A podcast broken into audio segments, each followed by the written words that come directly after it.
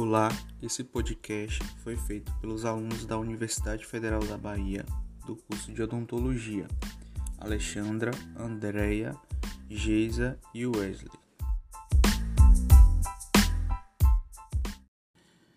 Como as alterações do volume sanguíneo afetam a pressão arterial?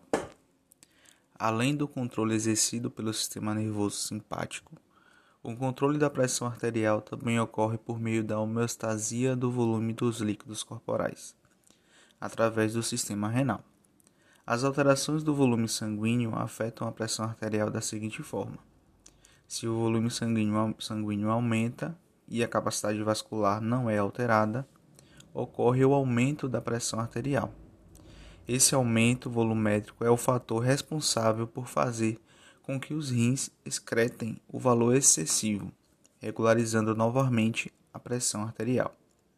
É importante ressaltar que a explicação para que o aumento do volume sanguíneo eleve a pressão arterial é compreendido pelo fato de que ocorre uma alteração na homeostasia dos volumes de líquidos corporais e concomitantemente a capacidade vascular não é aumentada.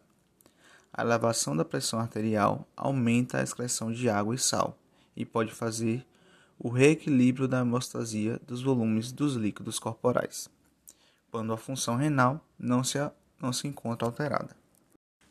Como, como a complacência arterial afeta a flutuação da pressão arterial? Outro mecanismo de manter o equilíbrio da pressão arterial ocorre através da autorregulação das artérias que se dilatam ou se comprime de acordo com o volume de sangue que circula. Apesar dessa capacidade de adaptação, as artérias apresentam um limite em relação a, essa alteração, a essas alterações.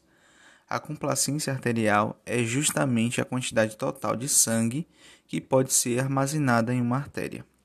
Dessa forma, quando o volume de sangue é diminuído ou aumentado de maneira excessiva, as artérias conseguem manter a pressão arterial equilibrada, dentro dos limites estabelecidos por meio de hipotensão ou hipertensão.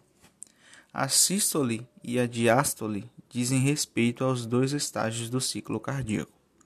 A pressão arterial sistólica ou pressão máxima diz respeito à pressão do sangue no momento que o coração se contrai para, um, para impulsionar o sangue que, as, que, as, que mantém as artérias. Quanto mais, mais o coração se contrai, maior é a pressão sistólica. Já a pressão arterial diastólica, ou pressão mínima, ocorre no início do ciclo cardíaco e se refere à capacidade de adaptação ao volume do sangue que o coração ejetou. Qual a importância do profissional cirurgião dentista no diagnóstico da hipertensão arterial? De acordo com Santos, 2006, a hipertensão arterial é a doença sistêmica mais comum, comum nos consultórios odontológicos e pode ser diagnosticada precocemente se o profissional tem o hábito de realizar a aferição em todas as consultas.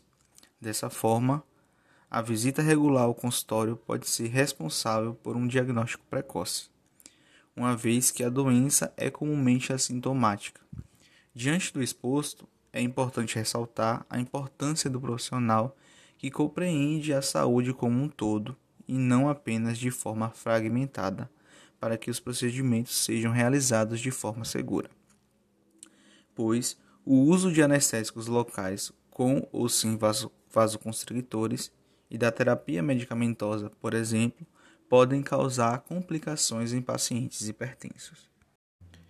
Como o débito cardíaco e a resistência periférica total ou sistêmica determina a pressão arterial.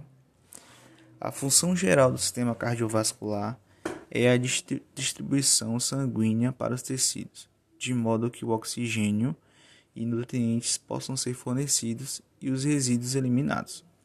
O fluxo sanguíneo para os tecidos é impulsionado pela diferença de pressão entre os lados arterial e venoso da circulação. A pressão arterial média, PA, é a força motriz para o fluxo sanguíneo. Deve ser mantida em nível elevado e constante de aproximadamente 100 mg de mercúrio. Devido à disposição paralela das artérias, como origem na aorta, a pressão arterial principal que serve para cada órgão é igual à pressão arterial é, motriz. O fluxo sanguíneo para cada órgão é regulado de maneira independente, alterando a resistência das suas arteríolas, por meio de mecanismos locais de controle. Em outras palavras, as variações de RPT ou resistência periférica total podem alterar o débito cardíaco e as variações no débito cardíaco podem alterar a RPT. Portanto, não se pode afirmar que a RPT duplica a pressão arterial também duplica. Na verdade, quando a, a resistência periférica total duplica, o débito cardíaco é simultaneamente quase reduzido à metade e a pressão arterial vai aumentar apenas ligeiramente. Da mesma maneira, não se pode afirmar que o débito cardíaco for reduzido à metade, a PA também será reduzida à metade. Pelo contrário, se o débito cardíaco for reduzido à metade, ocorre aumento da compensatório da, da resistência periférica total e a PA irá diminuir, mas não será reduzida à metade. É, essa seção discute os mecanismos responsáveis pela manutenção do valor constante da pressão arterial. Esses mecanismos monitoram rigorosamente a PA e a param com o valor prefixado, ponto fixo, se aproximadamente 100 mg de mercúrio. Se a PA aumenta acima do prefixado ou diminui abaixo dele, o sistema cardiovascular faz ajuste do débito cardíaco na RPT, ou em ambos, na tentativa de, re de retornar a pressão arterial PA para o valor estabelecido.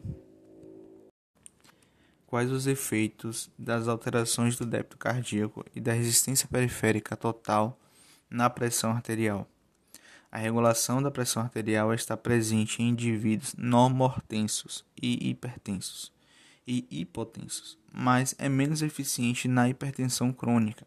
Alterações do débito cardíaco e da resistência periférica total resultará na disfunção do sistema de controle de pressão arterial ativação de ajustes humorais instantâneos, renina, angiotensina, como a elevação da pressão arterial e aumento da frequência cardíaca e de volumes sistólicos em virtude da demanda de fluxo de oxigênio. Nossas referências foram o Guyton, Tratado de Fisiologia Médica, e o periódico Abordagem e Cuidados do Cirurgião Dentista, em pacientes com hipertensão arterial. Muito obrigado.